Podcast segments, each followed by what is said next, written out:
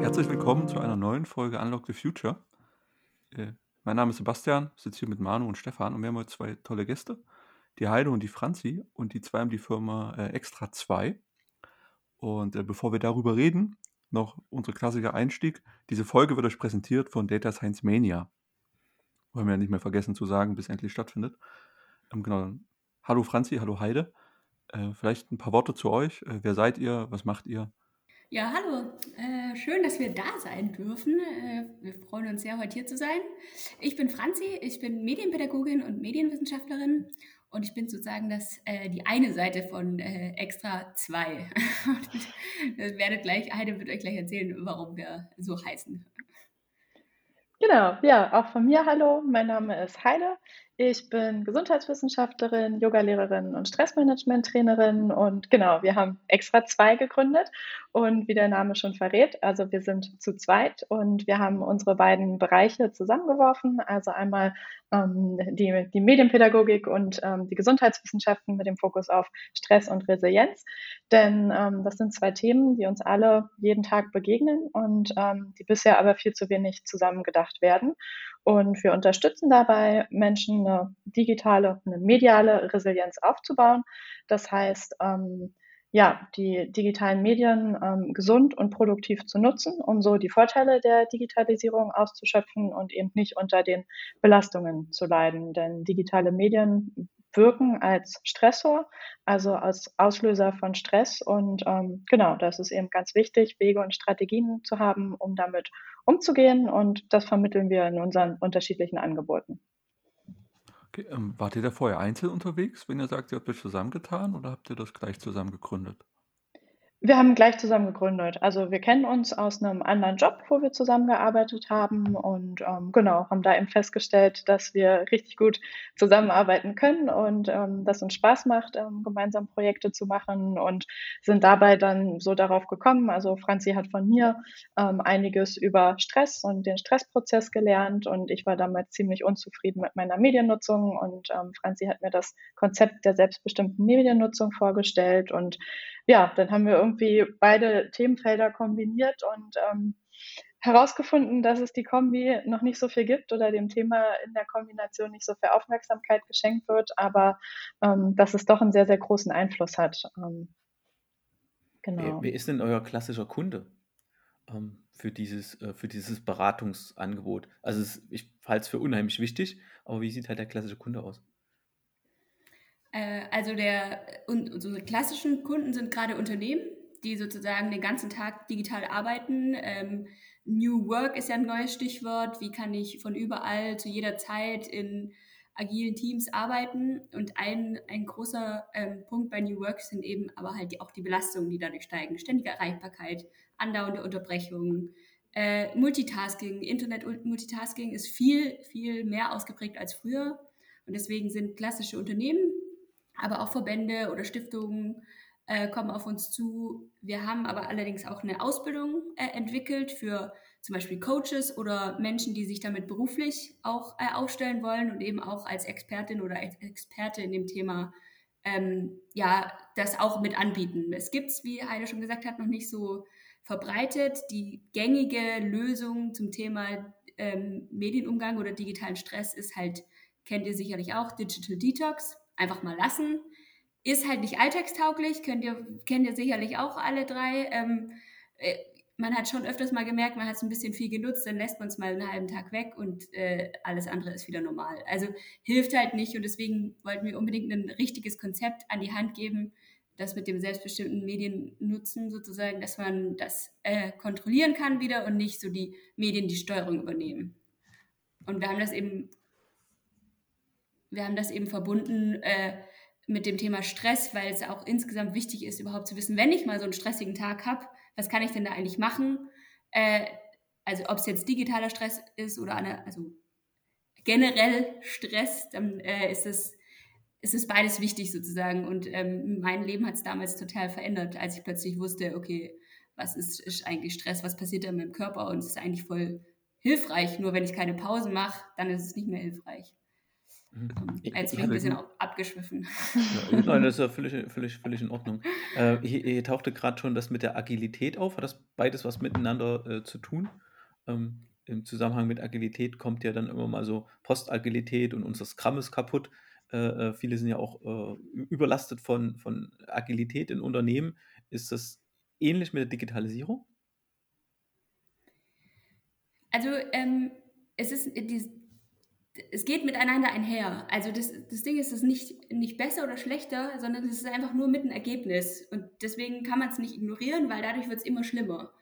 Äh, und äh, diese Agilität, die ist ja eigentlich auch sozusagen eingeführt, weil sie total helfen soll und äh, neue Methoden, neue Ansätze hervorbringen. Aber wenn ich dadurch, dass ich agil arbeite, ständig in anderen Meetings bin mit anderen kleinen Teams und die ganze Zeit mich eigentlich nicht mehr auf irgendwas richtig konzentrieren kann, dann ist das natürlich eine blöde Belastung, die, die eigentlich kontraproduktiv ist zu dem eigentlichen Vorteil der agilen, äh, agilen Methoden.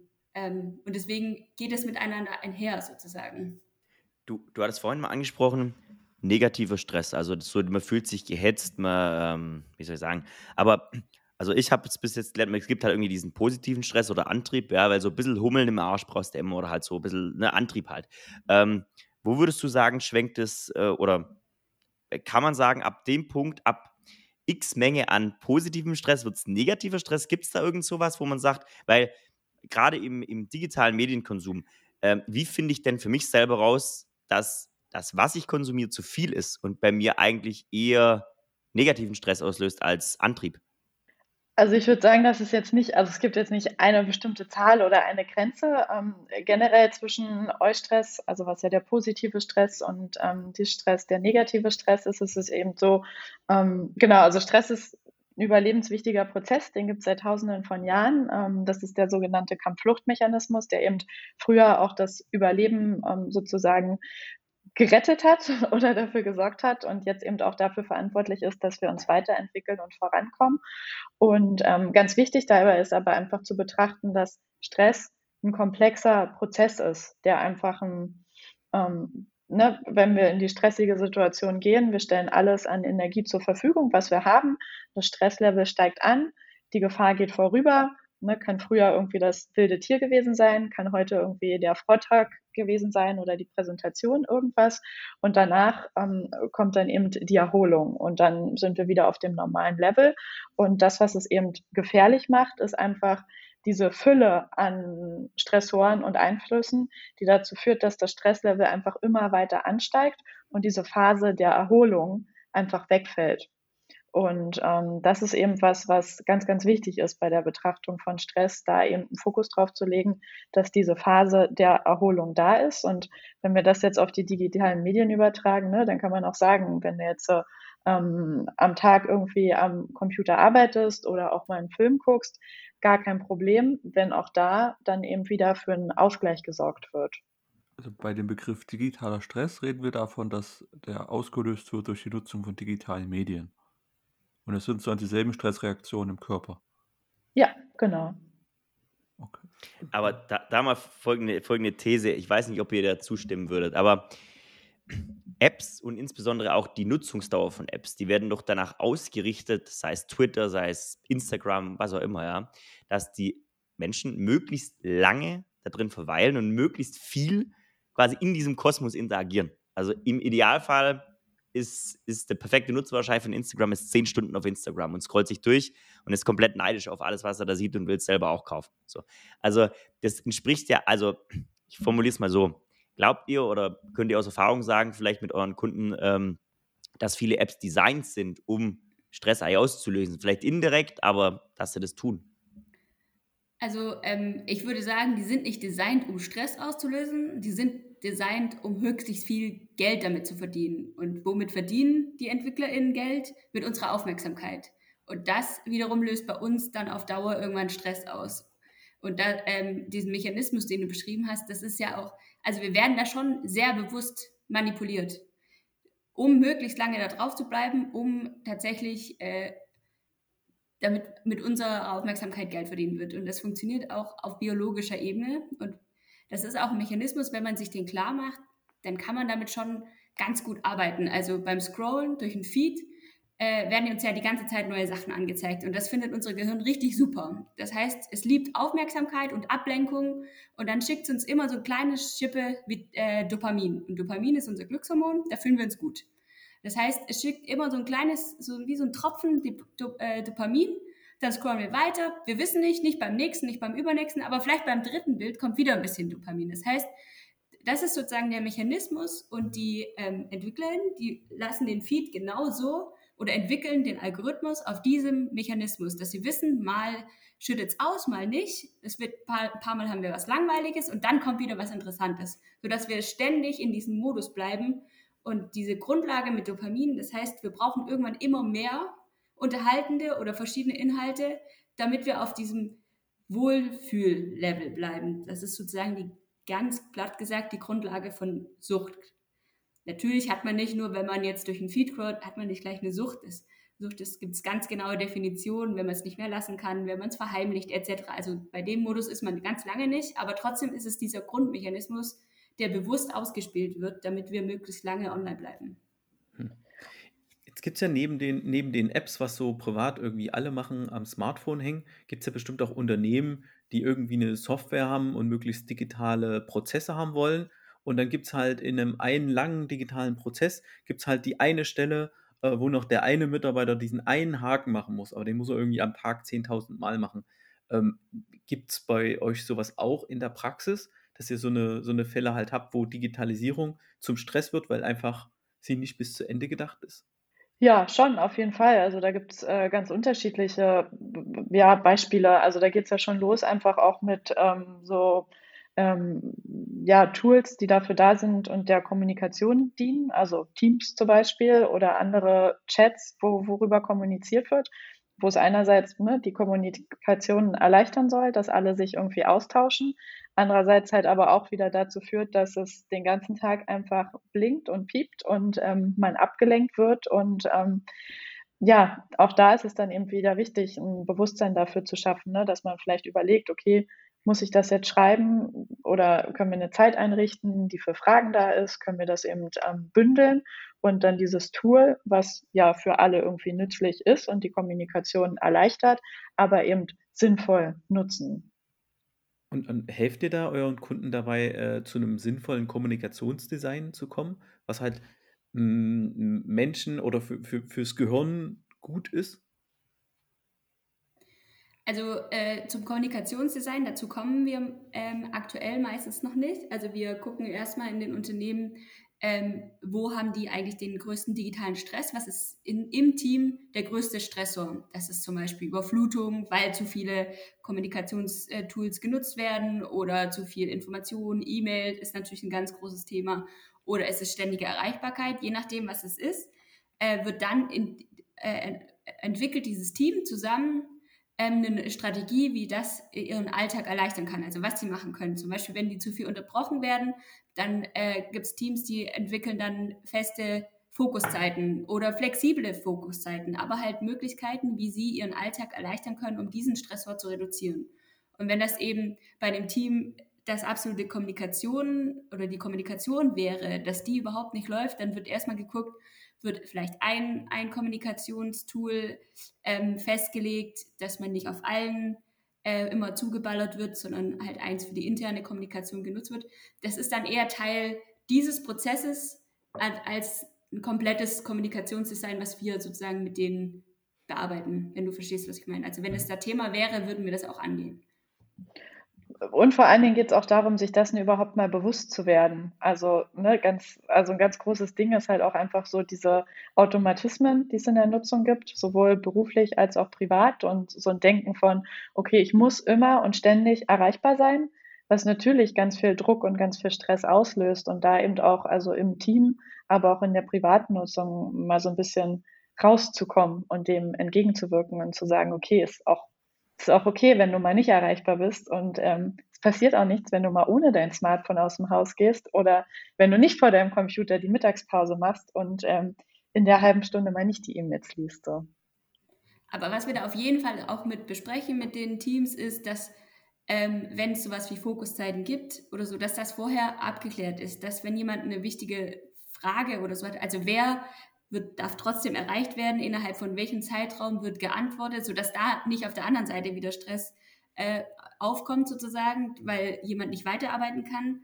Aber es hat sich schon so ein bisschen eingeschlichen, dass bei jedem, was ich, also bei jeder Idee, bei jedem, also bei jeder Kleinigkeit wird einfach bei Teams eine Nachricht geschrieben und das unterbricht den anderen halt immer. Also ich habe jetzt ein Bedürfnis und das soll sofort befriedigt werden von meinen KollegInnen. Und da muss man sich eben vielleicht wieder ein bisschen zurücknehmen, weil das alle auf allen Ebenen stresst.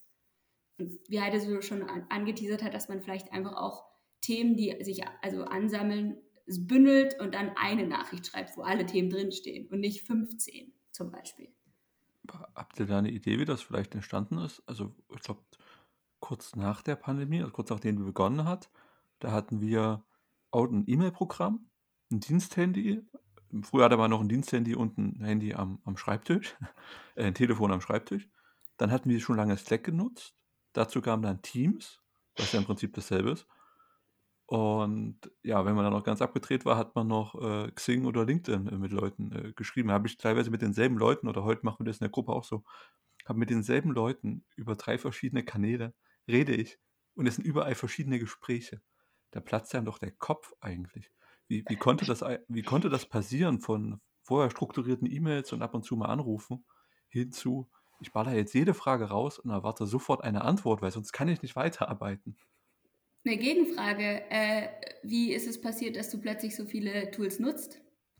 Ich wurde ich da so von Leuten so, reinge, so, so, so reingequatscht. Also meine Theorie wäre, wodurch das gekommen ist, klar, gerade anfangs, da war, war man auf einmal so isoliert und war immer noch so, da war ja das auch was total Tolles. Ne, da haben wir uns noch GIFs hin und her geschickt bei Slack und Slack war super und E-Mails war super und du hast noch Confluence von Atlassian vergessen, wo wir oh, ja. Äh, Tickets drin hatten und ne, hast du hier ja, schon ins GitLab geguckt? Guck, und dann, dann gab es noch Jira, stimmt, ja. Ich weiß noch, wo du mir die ersten Slack-Nachrichten geschickt hast und ich habe das ja per E-Mail gekriegt. Er hat mir Slack eine E-Mail geschickt, dass ich in Slack eine Nachricht gekriegt habe. Da musste ich dann den Browser öffnen und da war ich total, ich glaube, da war das ganz weit weg, die Nutzung. Und irgendwann haben wir dann übers Wochenende auch geschrieben, äh, über den, über den Slack-Account und haben uns dann über, da war Arbeit halt auch allgegenwärtig und die Themen. Das hat sich dann sehr, sehr schnell entwickelt. Ähm, ich finde das jetzt auch nicht alles super negativ. Sind auch gute Sachen entstanden und auch, hat ja auch positive Aspekte. Aber man sieht schon, wie viele Quellen man jetzt hat, um mit denselben Leuten vielleicht sogar zu reden. Das ist total krass. Weißt du, was super spannend ist? Das, was du gerade beschreibst, diesen Prozess, das ist die Digitalisierung im Großen ganz genauso. Das heißt, es wurde einfach so eingeführt, dann kam das Neue, dann hat man das mal ausprobiert, aber es wurde nicht dann aussortiert, sondern plötzlich wurde es einfach immer mehr und man hat einfach alles beibehalten. Und niemand hat dir oder uns allen gesagt, wie es eigentlich sinnvoll oder gesund geht. Es wurde einfach immer mehr, immer mehr, immer mehr. Und das ist eigentlich auch das, was Heidi und ich so antreibt, diese Bildungslücke zu schließen, dass man einfach irgendwann mal Rahmenbedingungen für diese ganzen digitalen Tools aufsetzen muss. Und das wäre auch genau das, äh, was bei euch jetzt zum Beispiel, wenn ihr über vier verschiedene Kanäle kommuniziert, dann könnte man überlegen, das auf eins zu reduzieren, weil was auch Studien beweisen ist, je mehr digitale Tools wir parallel nutzen, desto mehr sind wir natürlich gestresst. Hast du ja selber beschrieben. Du weißt ja gar nicht mehr, wo du welches Thema besprichst. Dann guckst du erstmal überall rein und weißt gar nicht mehr, wem du wo schreiben sollst. Und dann machst du es einfach überall. Weil wenn die Person sich auf Slack nicht meldet, dann baller ich sie halt per Mail zu. Also. Ja, man kann ja auch mal ehrlich sein, bei uns geht es dann eher unter und wird vergessen. Das, ja. das, erklärt auch sehr lange Lücken zwischen Podcasts und so. das ist, das ist auch nicht ja, ja, genau, auch nicht besser, wenn die Infos dann verschwunden sind, aber.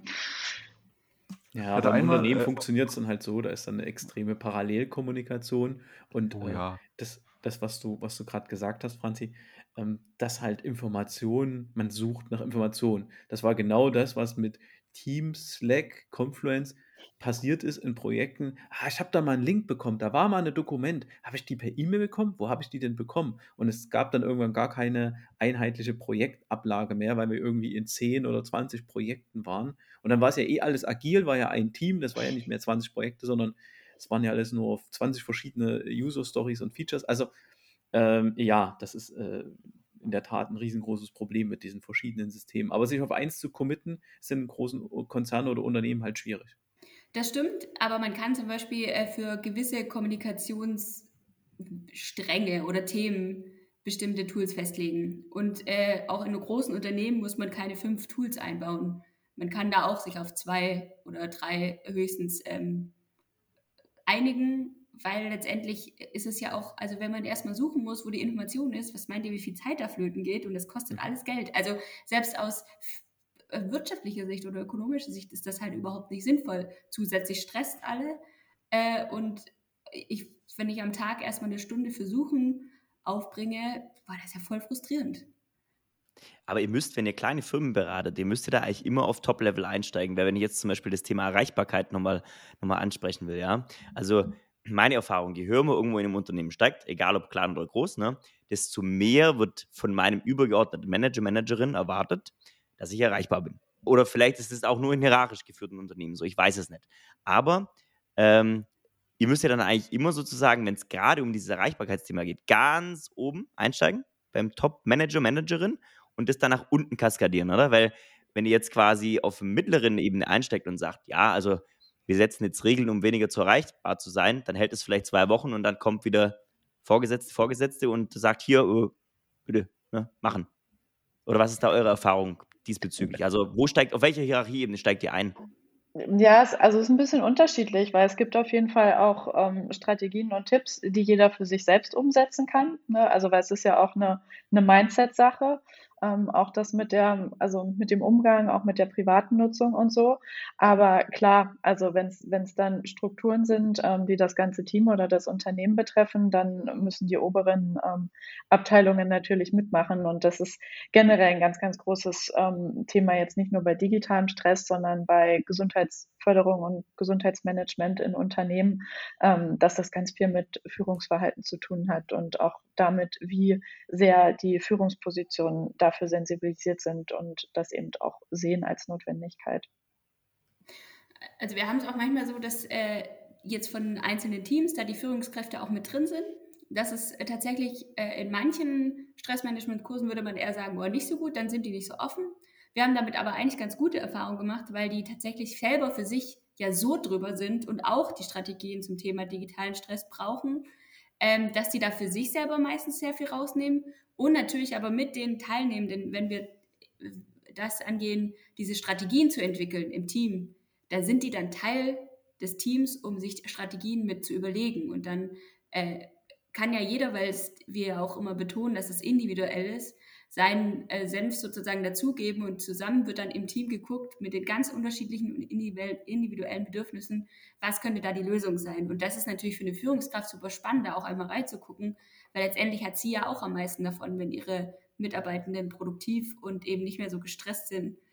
Äh, was aber zum Beispiel, wie du sagst, wenn da jetzt von oben dann immer sagt, ja, du musst halt erreichbar sein, ist halt oft auch eher so ein Mindset-Ding, wie halt schon gesagt haben, dass es gar nicht immer so ist, sondern man einfach das Gefühl hat, man müsste immer erreichbar sein. Das kommt dann auch häufig vor, dass man halt das Gefühl hat, ich muss äh, immer zu jeder Zeit, dass man das aber trotzdem wirklich kommunizieren kann und auch im Team, auch mit höheren Führungskräften, Fokuszeiten festlegen kann.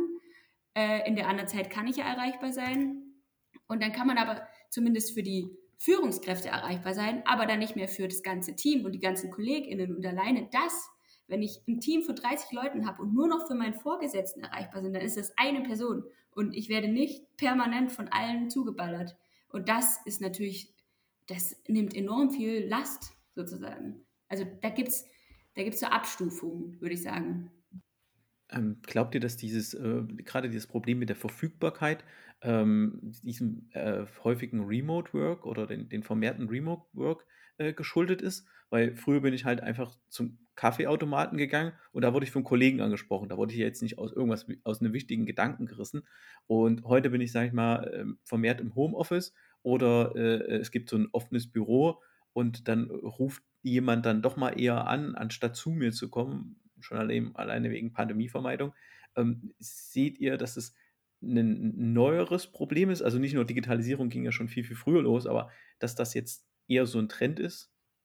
Ja, schon, auf jeden Fall. Also, weil, wie du sagst, ne, früher war es so, man war irgendwie von, sage ich mal, 9 bis 17 Uhr im Büro. In der Zeit ähm, war ich dann erreichbar. Die Tür war irgendwie offen oder zu und man konnte reinkommen. Und klar, durch Homeoffice und auch durch ne, flexible Arbeitszeiten verschiebt sich das halt alles. Und also, wie wir vorhin schon gesagt haben, es bringt halt viele ähm, Vorteile mit sich und ist ja auch cool, wenn ich dann vielleicht selber entscheiden kann, okay, ich arbeite jetzt heute irgendwie von 10 bis 22 Uhr oder teile mir das halt selber ein.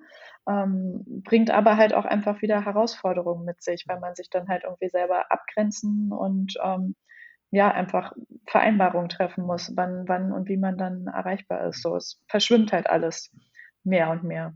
Und, und wie viele Firmen, denkt ihr, haben, haben das auf der Agenda so prozentual? Weil ich sage mal so, das mit dem Remote Office wird ja jetzt nicht, nicht weniger werden.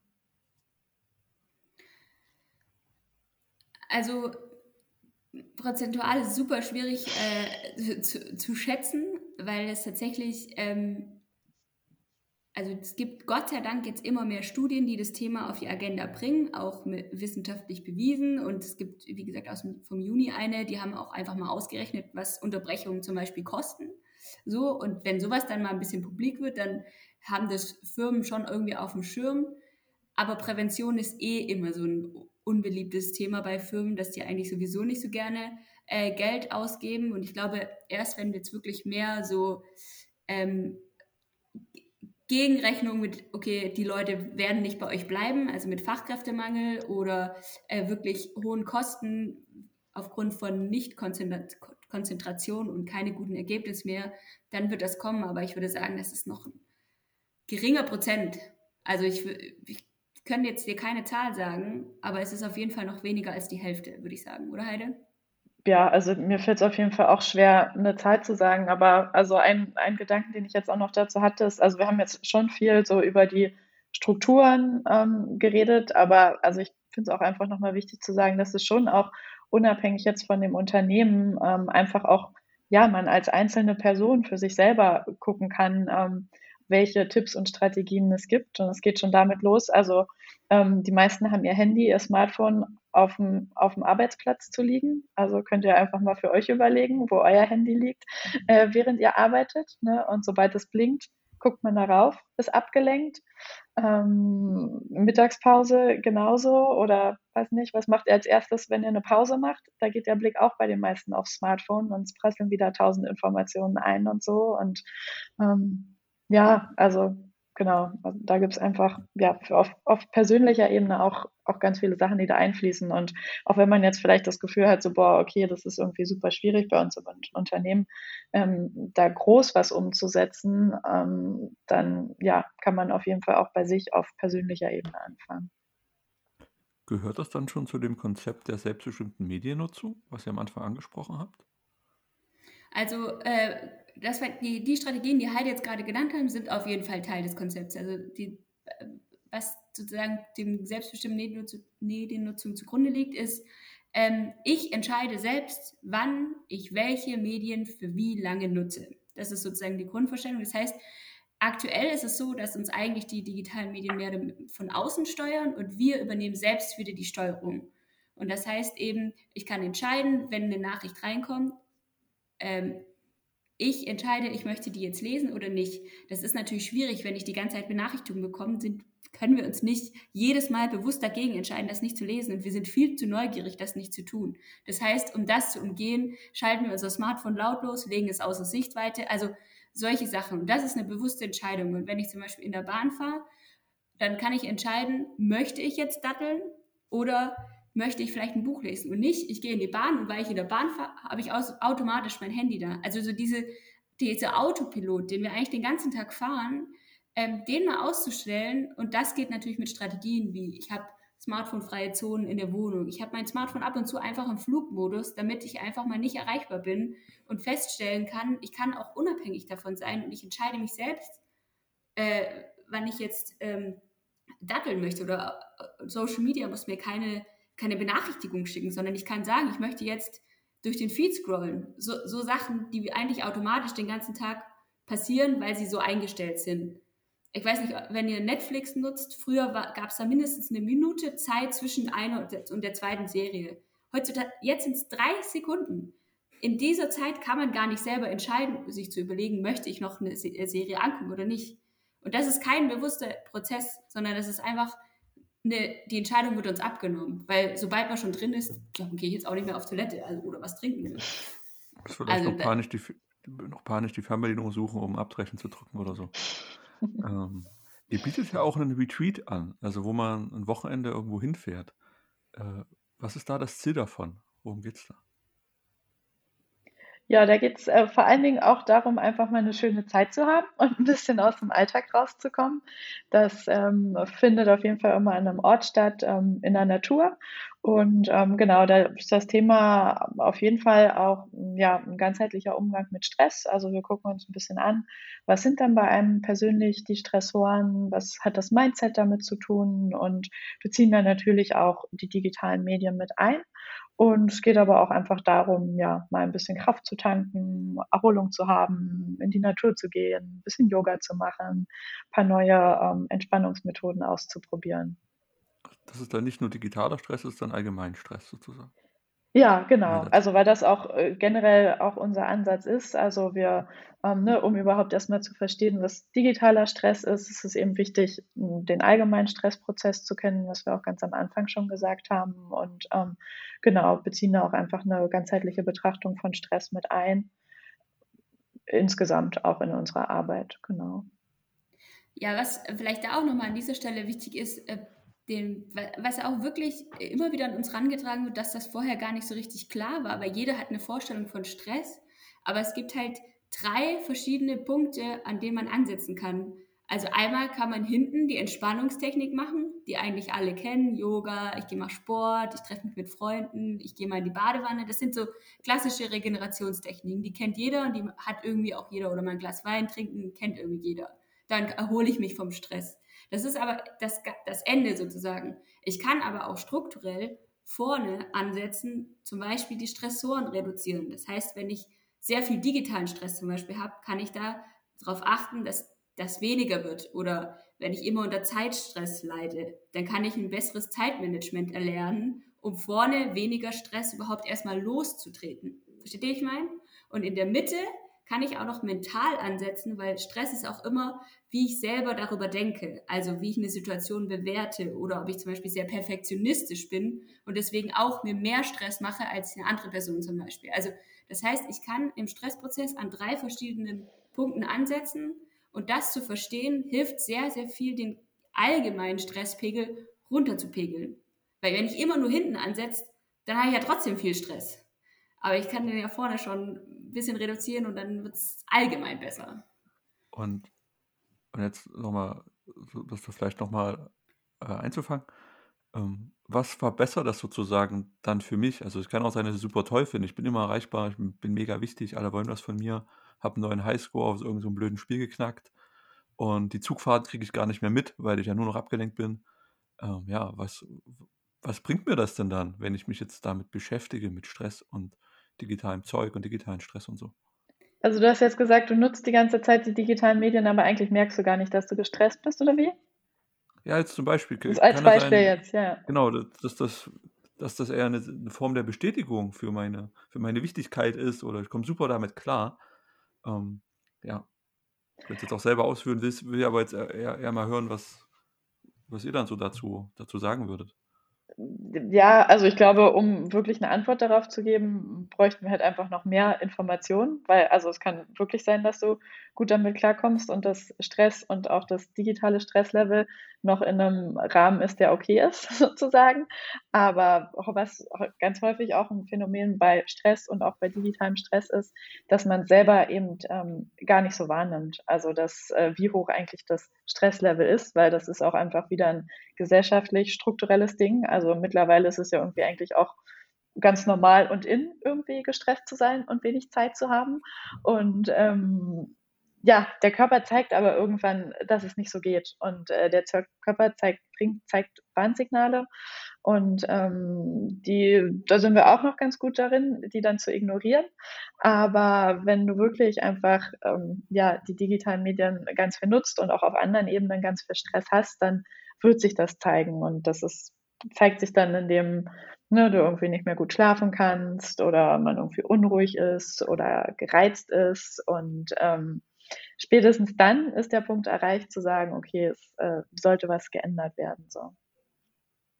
Ja, vielleicht als kleine Ergänzung. Ähm, äh, es tatsächlich äh, super spannend ist, ist ja häufig, wenn wir mit Menschen reden, die am Anfang, ja, ich habe eigentlich keinen digitalen Stress und dann geht man so ein bisschen in die Symptome rein oder erzählt mal so ein bisschen, was das so alles vielleicht beumfängt und dann, oh, jetzt hast du mich aber ertappt. Das ist ja auch gar nicht unser Ziel. Also wir wollen ja auch gar niemanden zum Beispiel digitalen Stress aufquatschen, weil unser Ansatz ist ja auch, wenn, also wir sind ja pro digitale Medien, wir sind ja nur pro gesunde digitale Medien. Das heißt, äh, wenn du für dich ganz gut klarkommst, dann herzlichen Glückwunsch, dann sind wir da voll für.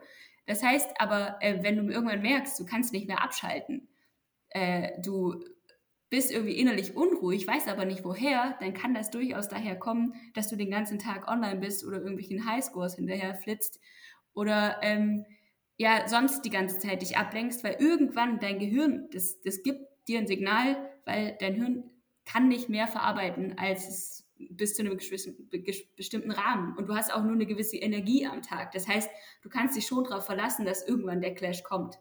Und wenn der nicht kommt, dann geht es dir wahrscheinlich relativ gut. Aber wenn das du mal also Pause machst und mal reinhörst, wie es dir eigentlich so geht und ob du eigentlich zufrieden bist, dann kriegst du das schon relativ gut mit, äh, ob du gerade in einem guten Level bist oder nicht.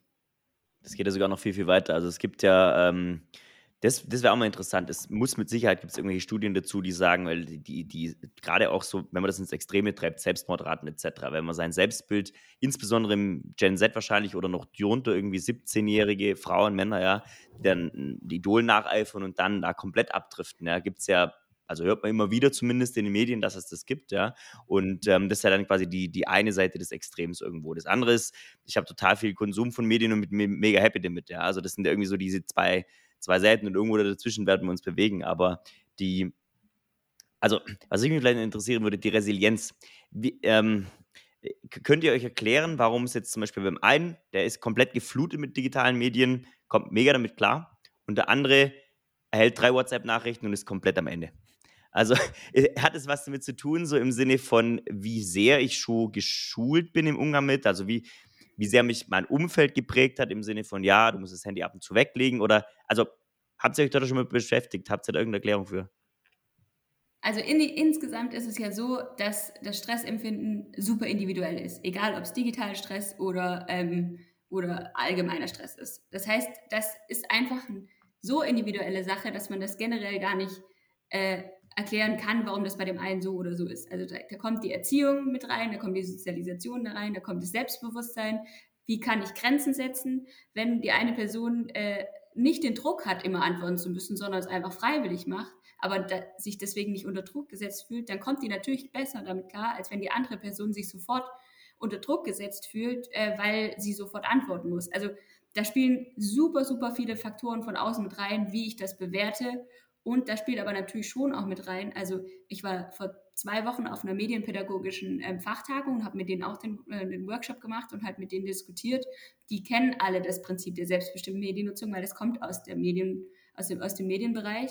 Und die haben sehr viele Strategien. Das heißt, deren Stress, digitaler Stress, die haben den auch, aber ganz anders, als wenn ich jetzt in, ein Unternehmen, in eine Marketingfirma oder so gehe. Also, weil die einfach das Wissen darüber haben. Das heißt, es hilft extrem, wie ich damit umgehe. Und da sind wir wieder beim Thema Resilienz. Ich kann das aufbauen, ich kann das etablieren, indem ich schon ähm, Techniken, Wissen, Strategien dazu aufbaue und dann auf lange Frist sozusagen den Einflüssen besser gewappnet bin. Ja. und Stress entsteht ja auch immer dann, wenn ein Ungleichgewicht da ist zwischen den ne, Anforderungen und Belastungen, die von außen auf uns einwirken und den eigenen Ressourcen, die ich habe, um damit umzugehen. Und wenn wir das jetzt einfach mal ne, an einem Beispiel sehen, dass man kriegt irgendwie bei WhatsApp oder Telegram irgendeine Nachricht von der Person, wo man, sage ich mal, vielleicht beleidigt wird.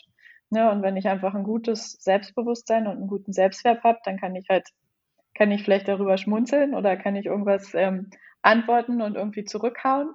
Und ähm, wenn ich aber vielleicht ein bisschen Probleme mit meinem Selbstbewusstsein und meinem, meinem Selbstwert habe, dann äh, kann das unheimlich viel Stress auslösen und mich ganz, ganz ne, aus der Bahn werfen und treffen. Und ähm, das kann man ja auf ganz, ganz viele andere Situationen von Stress und auch digitalem Stress übertragen. So. und genau, also ne, manche sind einfach von Haus schon ein bisschen resilienter und haben da ihre Widerstandsressourcen und ähm, andere müssen halt einfach oder dürfen die, die Strategien noch dazu lernen und sich selber dann ein bisschen ähm, ausrüsten sozusagen und Handwerkszeug ähm, bekommen. Ja, mit der Erörterung äh, habe ich nochmal ein ganz gutes Bild davon bekommen, wo ihr im Unternehmen ansetzt.